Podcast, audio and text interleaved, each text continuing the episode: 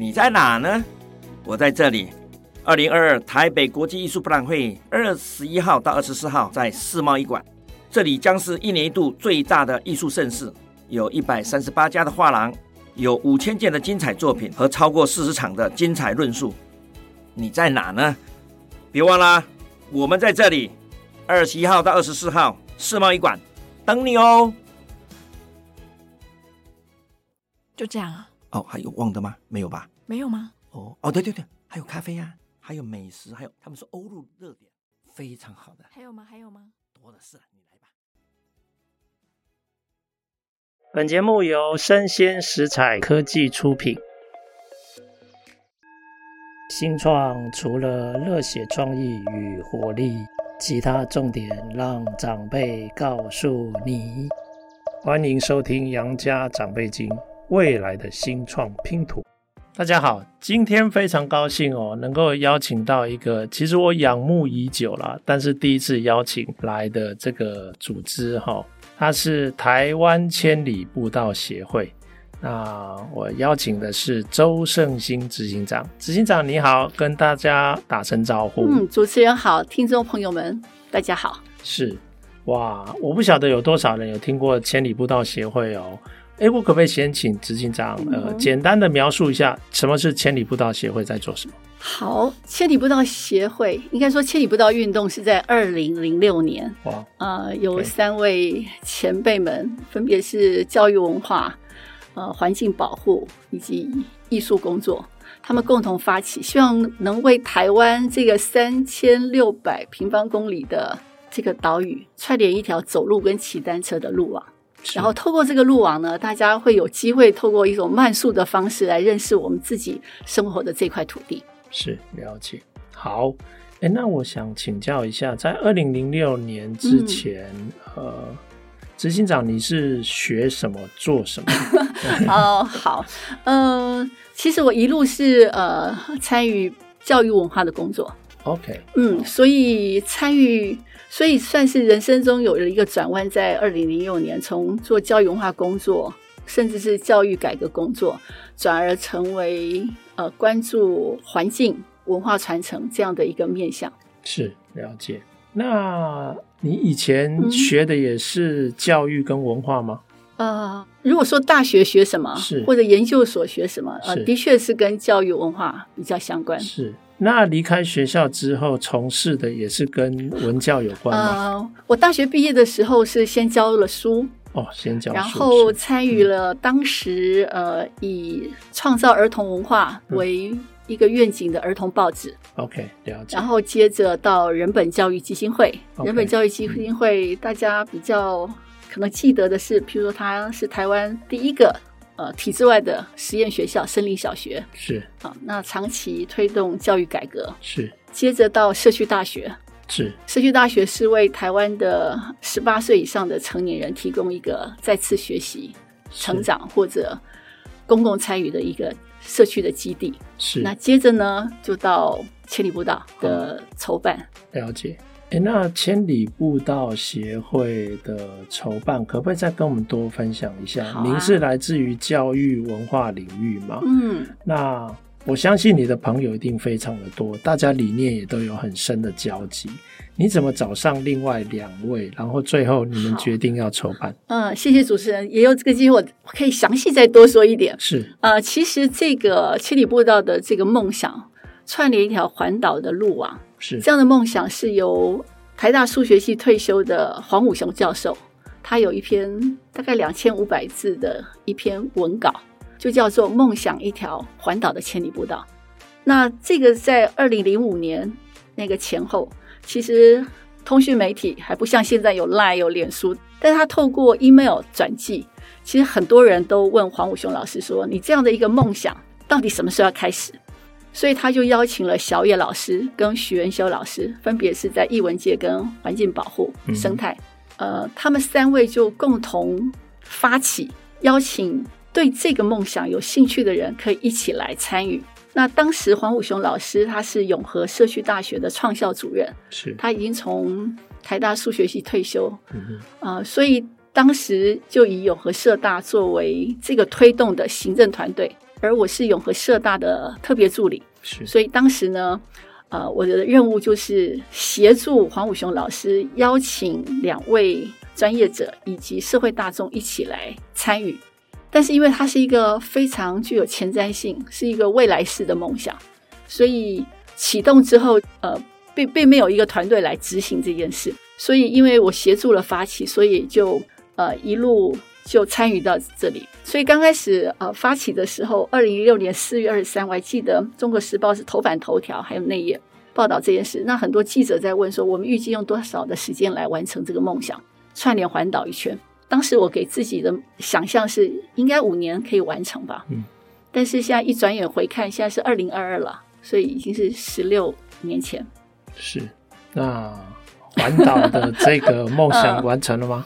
呃，呃，其实，在头五年，环岛的梦想路网就被串联出来。的确，我们用五年把它串联完成，而且在这个串联完成的时候，我们完成了一本叫做《千里步道环岛慢行》的一本书。是。记录的海线、山线以及呃西部平原线三千公里的路线，分别用七天六夜一段来提供给社会大众说，如果你想要深度认识台湾，你可以试着这样走。所以那也是第一本在台湾倡议长距离步道、长天数，而不是一天到郊山，也不是长天数去登高，而是多天数的行远。就是你可以用一个比较长的时间，用徒步或者单车的方式认识台湾，但是这个串联其实就只是在地图、网络地图上把线画出来。大家都知道，如果你真的要出去走一条步道或者山径，很重要的是它的指标系统。那你可能出门前你需要搜寻相关的资料。所以，二零零六年到二零一零年完成路网串联之后，其实我们在这过程中就发现，你还是要提供给更多人走上这条路。的一些实体化的落实，所以其实在这过程中，我们就开始发现怎么样要进行路网活化，怎么样透过路网的串联，更多人因此认识自己的乡土，也因此更多人珍惜我们的自然环境。所以他的教育工作很重要，文化的生根很重要，在地的扎根也很重要。所以我们从路网串联，接着是路网活化，接着是公私协力，因为。就算我们拥有非常非常多的职工，我们也没有办法在任何一块土地或步道上自己去盯上任何的指标。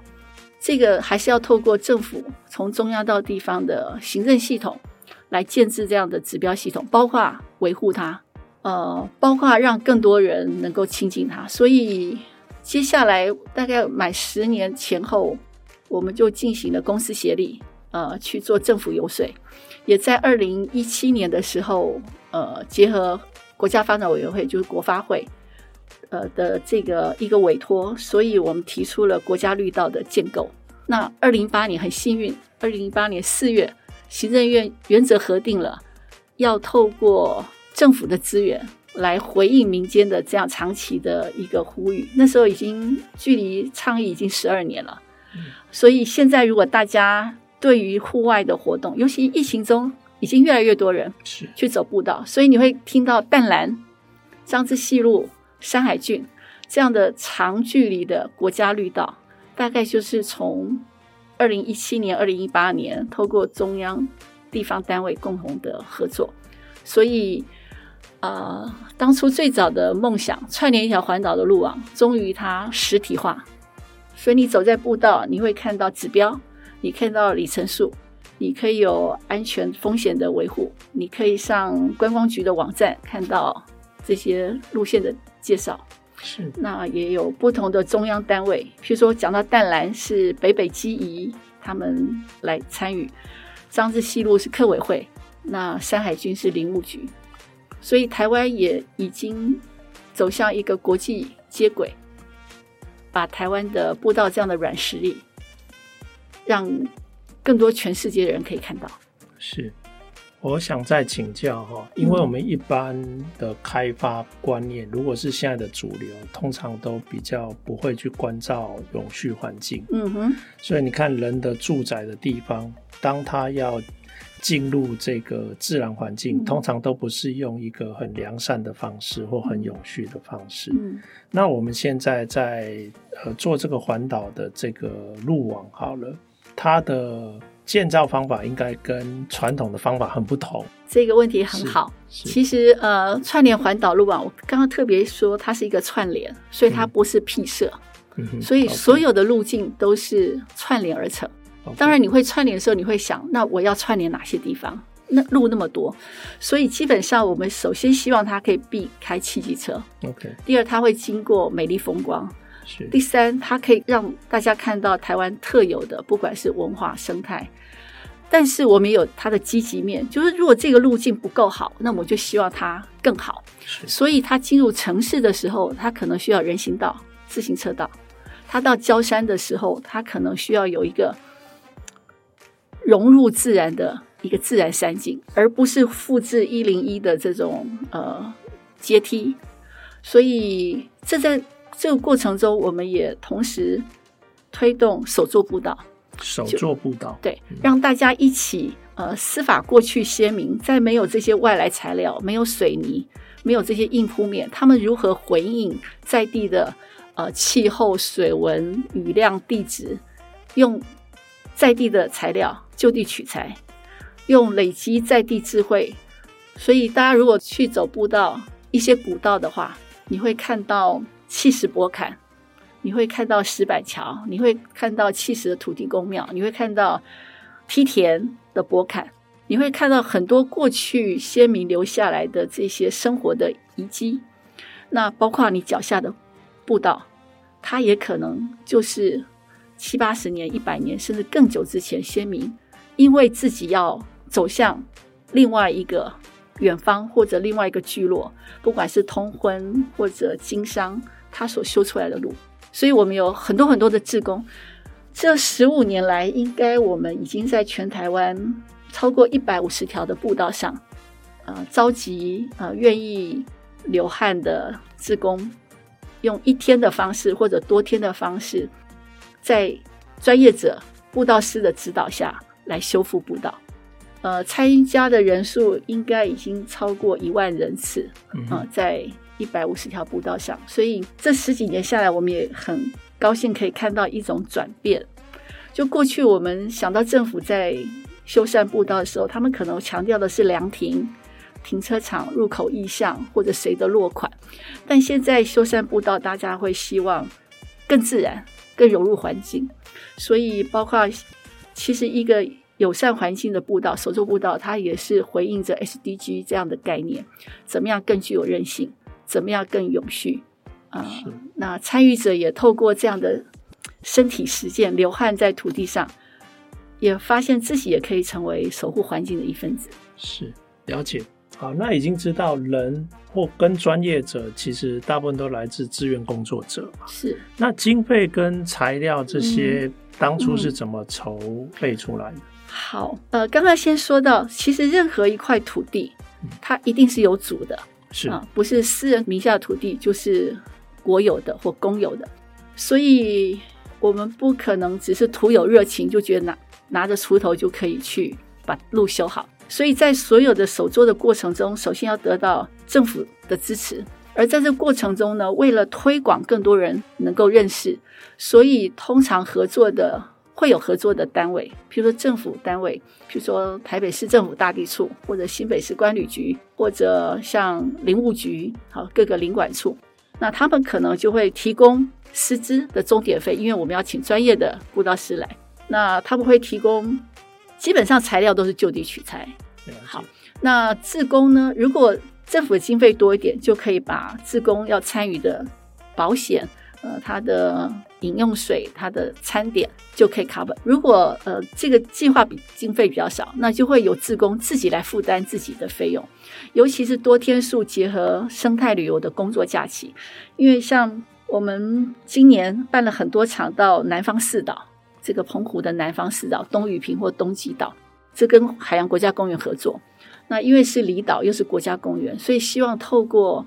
手作的方式，让更多呃本岛的台湾本岛的志工可以去到岛上进行这个旅游，但是是深度旅游，不是一种消费型，所以他们会在岛上三天两夜。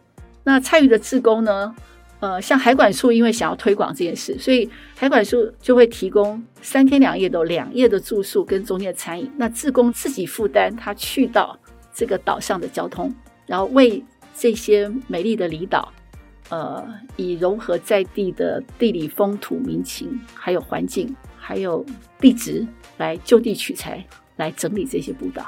是了解。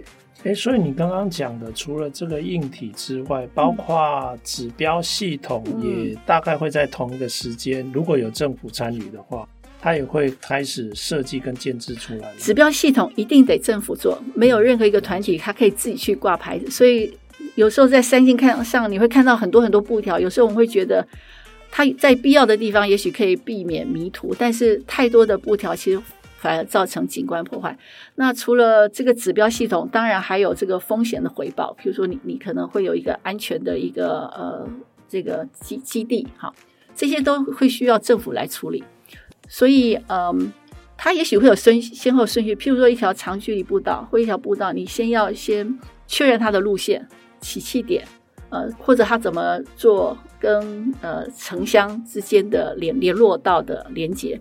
包括交通接驳，这都需要政府的资源配套。然后修复的部分，其实现在政府也有用发包工程的方式，委托专业的呃施工厂商，以手做步道的方式去修步道，所以也不一定都是自工去修。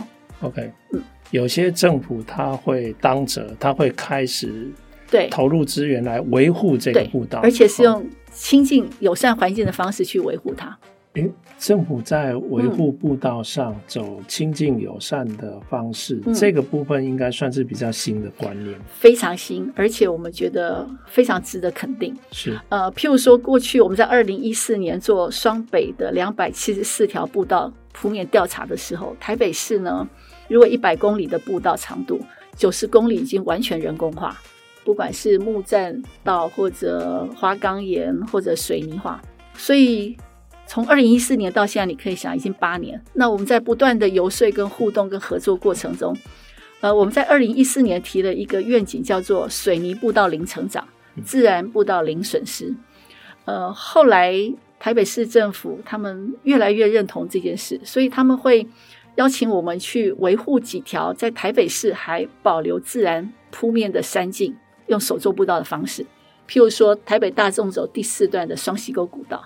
它就是一条非常非常美的一条自然步道。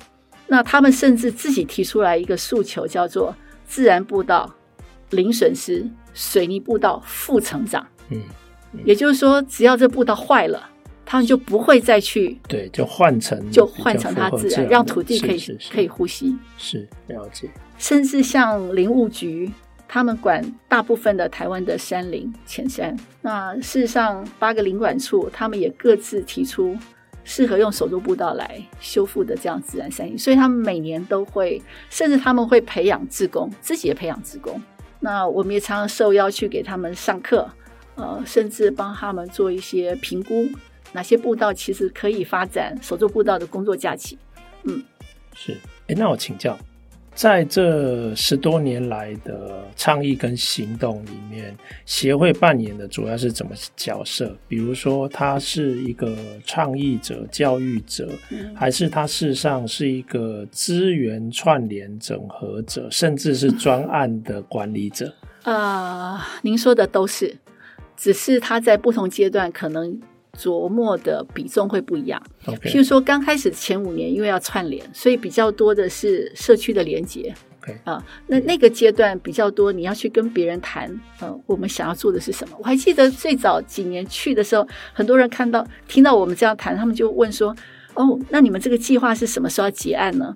那我们要花很多时间告诉他说：“这不是政府的委托，不是政府计划，是我们想要为台湾土地再做一点事。”好，譬如说，二零一二年的时候，我们去找新北管理局开始谈淡蓝百年山境这样一个长距离步道。呃，那个时候就进入一种政策游说。那在游说过程中，你还是要去实践这个梦想，让他们知道那个到底是什么。所以，我们也是一个呃，如果说是专案管理者，其实是一个具体去实践的一个呃实践者。所以我们也会进行很多，像我们已经跟全台湾十所社区大学。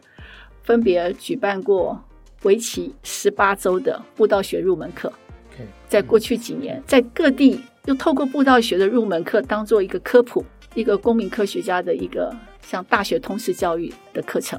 那如果有兴趣的呃民众，我们就会在精进的开设进阶课程，有点像研究所的专班。那最后一步一步让大家变成一个专业的工作者。是，所以协会以前有承接过政府委托的这些步道新建的案子吗？呃，我们不是去新建步道，因为我们不是工程单位。OK，但是我们会，譬如说在淡蓝百年山径的中路有一段六点四公里的崩山坑古道，嗯、它是过去是干角到太平两个聚落，就漳州跟泉州过去他们移民所在的有一两百年历史的这样聚落，中间有一条六公里的崩山坑古道。那我们去跟新北市观旅局合作，他们以三年，每年十场的这样手作步道工作假期，那这三十场呢，邀请不同的对象一起来体验，然后通过这三十场，把那六公里做全线手作步道的维护跟管理。那这个就是透过一个公司协力。是，嗯，OK，了解。好，哎，那我再请教，当我们走了十多年，完成这么多重要的里程，哈、嗯。开始，人们可以因为你们的努力更便利去接触大自然。嗯，那他可能在生活上，呃，变成诶越来越多人，比如说这些年因为疫情的关系，更多人走向山里嘛。嗯，哦，那这个其实本身就是一个重大的对社会的一个价值。嗯，甚至可能因为我们更容易亲近大自然，我们可能因为亲近了解。甚至投入心力去把相关的人文地景、这些相关的文化的这些内容也慢慢让它生出来。是这个部分，不晓得你有没有你们协会立场的观察？这一类的发展跟价值，可不可以帮我们举几个例子？嗯，好。其实步道运动真的不是只是让大家去一个美丽风景的这个场域里头流汗，然后拍美照。打卡，这个当然很很好，因为大家会在这个过程中得到疗愈。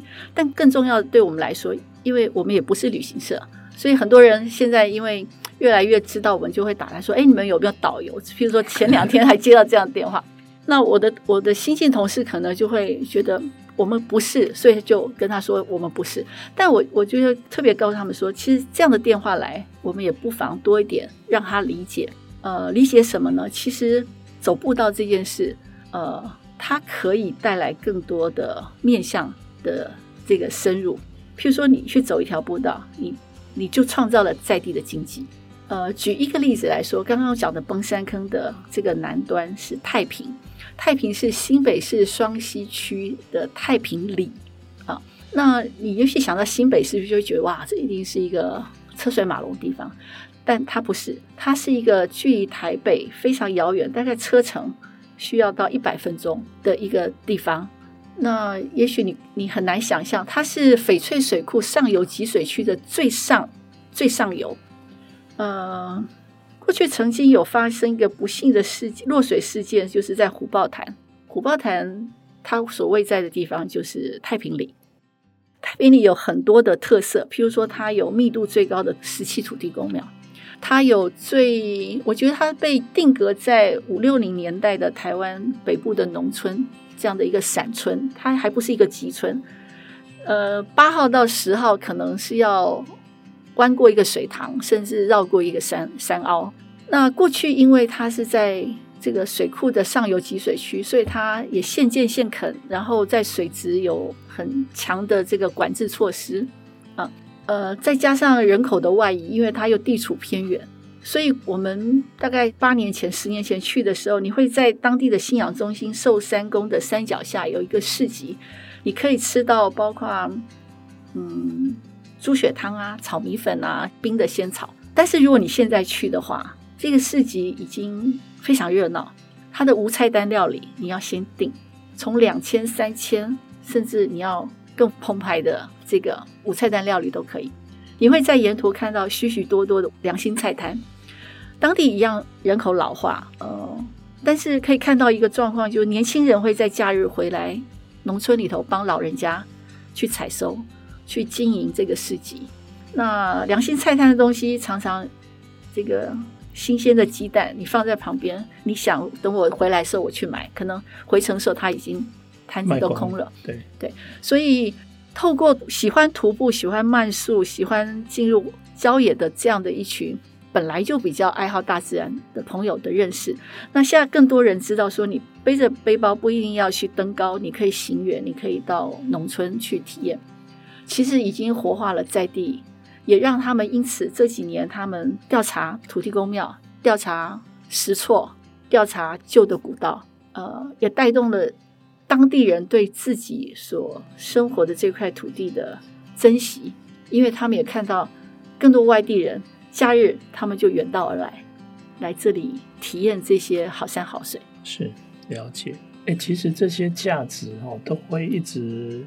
延续不断的滚动跟发、嗯、发展出来嘛？嗯、那你们已经十七年了，如果今年来算，嗯、你们会不会想说，哎，有一个回顾？嗯，就这些行动，其实它对整个社会的影响，嗯，对，当然，呃，其实，在这一路的过程中，其实我们是非常幸运的，就是，呃，虽然也有非常辛苦的时候，但譬如说像这几年，很多的国际的企业。呃，他们也会强调怎么样子让他的企业体更具有韧性，比如说包括让他的员工更健康，嗯，所以其实像我刚刚讲的三十场的活动，也有很多场次是包括像大学的景观系、园艺系他们的学生来做服务学习，甚至是实习，那也有很多是企业他们的企业职工来做这样体验，嗯。我我们的下一个阶段是这样，因为也是已经走了十七年，所以有很多这个阶段，比如说三五年加入的朋友，他们对于草创的时候怎么样串联路网，他们很好奇。那早年参与的伙伴，他们对于一路走来千里步道还是坚持着他们的初心来做这样的环境守护跟文化的传承，他们也很想，他们可能没有办法成为步道师。啊，也也许他们各各有他们的生活重心，但他们也很希望可以知道这整个发展，所以我们也在想，呃，因为今年二零二二年的十二月一号到五号，我们有一个阶段性的一个重要的工作，就是在疫情后，呃，疫情减缓的状况下，我们会邀请来自于全世界的布道组织的代表，在台湾举办第四届的亚洲布道大会。嗯，那我们很期待，呃。在这种全球经历过疫情的席卷之后，大家可以重聚在步道上，尤其是看到台湾这样的一个位于东亚的这个边缘，其实是一个重要枢纽的位置。我们所呈现的布道软实力。那除了办这个国际大会之外，呃，我们也希望在进入第十七年的这个时候。呃，重新去检视在台湾的步道运动这十十几年来，将近二十年，有没有一些经典的路线？嗯，那些在经典的路线呢，它其实伴随着一些时代的改变，以及它所呈现的意义。嗯，呃，最早的一条对我们有意义的步道是阿朗伊古道。呃，喜欢徒步践行的可能知道，但阿朗壹古道在二零一零年到二零一二年，它之所以被大家知道，是因为它跟台二十六线的。这个公路的辟设有直接关系。那最后是屏东县政府把它划设为自然保护区，也因为划设了自然保护区，所以大家现在还可以去走阿朗壹古道。那阿朗壹古道就会伴随着在过去呃是否开路以及环境保护中非常经典的一个呃角色，所以我们应该会去盘点对台湾呃从步道的角度来看环境或文化重要的一些呃路径。有点像大家说的复刻吧，重新把这个跨越时间的这样的一个落差，但是我们用复刻的方式让大家来重新走一遍。呃，当然也希望能够吸引更多人，不会有这种哎呀，为什么我没有参与二零零六年发起，或者二零零六年参与的人会觉得他是不是还跟得上现在随着这个时间而进行的步道运动。请问一下，如果像岛内散步这样的组织，嗯。嗯、因为它现在也有越来越高比例的企业团体，嗯，透过他们的旅行，可以了解在地的人文地景。是，是那这样的团队跟协会有合作的可能性吗？嗯，呃，其实有非常多的可能，而且而且事实上也在发生。以十二月一号到五号的亚洲步道大会来说，十二月三号的下午，我们办的是城市散步，嗯、我们就会带来自全世界各个国家的朋友去进行台北旧城三条路线的走读跟踏查。嗯、那这个就是委托城市散步。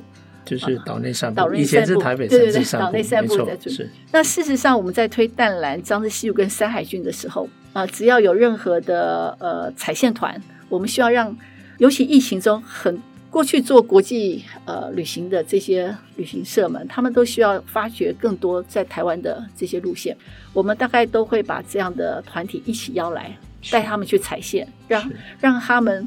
呃，吃到更多在地的具有文化特色的路线。我还记得岛内散步的伙伴，呃，最早他们只有在台北有据点，那现在在新竹啊、呃台南啊，都都有据点。有嘉义。对对对。对所以呃，在这个过程中，我们大概就会邀请他们的这些工作人员一起来走这些路线，也是互相得利吧。就是我们因为做很多在地的陪伴。甚至资源的连接，那我们把这些成果或地方上的努力提供给这些呃有心要推动深度旅游的呃呃专业的团队，让他们能够带更多人进到在地。所以，因为我们自己不是旅行社，所以我们很需要很多愿意发展深度旅游、在地旅游的这样的团队一起来呃共享盛举。是，那假如有 ESG 企业，嗯。诶，知道了你们的协会，也很认同你们的宗旨跟使命。嗯、那他如果要合作，你觉得有 哪些可能合作的方式？其实也有已经很多合作了。嗯，嗯呃，譬如以大雅电缆美丽家园基金会，是大雅电缆是大家就是说它是海底电缆，然后呃，因为他们的宗旨是人与人的连接。那千里步道谈的也是连接人与大自然，人与社会。人与自己的这样对话，所以我记得应该是三年前吧，因为我们常常也要筹募资金，嗯，虽然政府会有一点委托计划，但是我们还是需要做很多事，所以我记得应该三年前我们看到了网络上他们在征求，呃，这是一个举例，他们在在征求这个绿集合，就是他们每年会拨一些经费来呃支持一些民间团体，不管是文化的、环境的等等。那我们有看到那个讯息之后，我们也去投件啊，所以那一年我们是获得他们的首奖，就是南方精神奖。那其实他的这个奖金不多，但但也透过这个网络的连接，其实当时呢，他们就希望不只是一次性的这个奖金，而是我们可以为他们的员工或者上下游的厂商，甚至他们的职工办一些活动。所以这两年来，呃。基于一种合作以及呃企业的赞助，我们帮他们呃带领他们的员工或者上下游厂商去走了张之西路，走了淡蓝，走了山海郡。那他们的所播的这些种子呢，譬如说上下游厂商，我就听过受邀来的，他来了之后，他告诉我说，因为他参加了这个活动，所以他自己的，因为他是上下游厂商的小老板。他自己也就邀他自己的这个嗯上下游的供应商也办这样的走读活动，因为大家现在已经不只是要聚餐而已，大家希望可以更健康，所以走一段步道之后再吃在地风味餐，然后听当地的导览，创造了在地的经济的活络，然后对呃邀请来参加的人来说既健康又疗愈，所以这样的合作其实也一直在进行。是，那请教一下哈，你们以呃协会的所需年度所需经费，嗯，现在比例上有多少来自于公部门，有多少来自于民间，嗯、包括社会大众跟企业的赞助？嗯嗯，呃，如果听众朋友有兴趣的话，呃，每一年我们的年度工作报告都放在网站上，都有很清楚的那个说明。那如果大略来说的话，呃，以二零二一年。到二零二零二二年，现在正在进行这一年，大概政府的经费大概是六成到七成，OK 以下。那另外的等于四成到三成，就会是其他的呃收入。那其他收入包括企业的赞助，呃，我们有一些出版的书，我们有对有一些版税，那我们会有一些捐款啊、呃，所以包括小额的定期定额捐款或者一笔的捐款。那我们也试着在泽泽募资平台做一些呃群众募资，所以大概会有四成左右是透过小额或者是这样比较大笔的捐款。了解。目前协会总共多少人？呃，以这个月来说，我们有十四位工作人员。好，哎，我觉得很棒。我最后想要请教一下哈，其实任何十多年的组织，我都觉得不容易。好，那以呃。执行长，你当然未来可能也有新的伙伴会加入，但可不可以请你帮我们描述一下你自己期待的，在下一个十年或甚至十七年或甚至二十年的这个协会，你希望它可以带我们往哪一些里程去迈进？OK，嗯，对我来说，协会不是重要的关注点。嗯啊，只是因为在台湾，如果你要做一些募款，或者你要执行一些专案，你必须要成立一个法人团体。是，那事实上，千里步道运动在二零零六年发起的时候，我们并没有成立协会。但是随着越来越多呃经费上的需要，包括别人捐款给你，他你也要开捐款收据，所以才成。我们应该是二零一零年才成立协会。OK，嗯，嗯，那接下来我我觉得应该是这样说。呃，来自于民间由下而上的这样的运动的发起，最终是希望能够改变台湾社会对于山境或者自然环境的想象。那过去会觉得工程看得到的工程是才是一个进步，但现在譬如说以手作步道来说，很多人现在都知道手作步道最最上层的功法就是做过好像没有做一样。你以为你走在自然山境，但是那是因为很多人维护它，所以。呃，协会的二十年、三十年，我觉得不是重点，而是台湾社会有没有可能想象一条步道，相对于这个环境，我们可以像国外一样，比如你去国外走长距离步道，你会觉得它很美，连周边都很好。如果有一天这些都是大家的基本认知，呃，协会是否存在，我觉得不重要。协会现在在做的事情可以分工给很多单位，譬如说有很优质的旅行社可以做，有很好的企业，它可以。自己来 follow 这些，甚至政府部门他就已经会以这些精神为为价值，所以我我自己不常去想二十年后协会要怎么样。那我们把现在做得很好，而且把中长期我们的愿景也可以落实。那接下来接棒的人，呃，也许可以在这样的基础上做更多的想象。嗯，是了解。我有受到很大启发哈。我觉得虽然一开始行动由你们发起。但透过更多的对话交流跟共识的一些凝聚，就会有更多的人愿意参与。是，那这样的话，它就有机会成为更普及的社会的现象。是，这应该就是你们最重要的宗旨跟改变理论嘛？哦，我还记得两年前疫情刚开始的时候，很多国际旅行社他们出不了国，他们岌岌可危。嗯。那个时候我们做了一件事，那个时候其实国家绿道或长距离步道还不多人知道，呃，那时候我们就邀了几家国际旅一家旅行社，因为我们也没有钱请他们去。我说我们能不能共同分担自己的成本，然后我们带你们去走一趟山海郡一百七十七公里，我们带着你走。那在这个过程中呢，其实后来就发展出三家旅行社，它发展出不同的对象客群，以山海郡作为。一个产品来发展，所以虽然疫情这么严峻中，其实现在已经超过七百个人，据他们统计是完成了这全程的徒步。是，OK，哇哦，哎，我今天学习很多哈，虽然我也认识这个协会几年哈，都没有机会再进一步了解。有机会可以一起走走步道。好好好好好，我我很乐意。对，好，今天非常高兴能够邀请到我们执行长。那也感谢各位听众的收听，希望以后还有机会再邀请。谢谢，谢谢，好。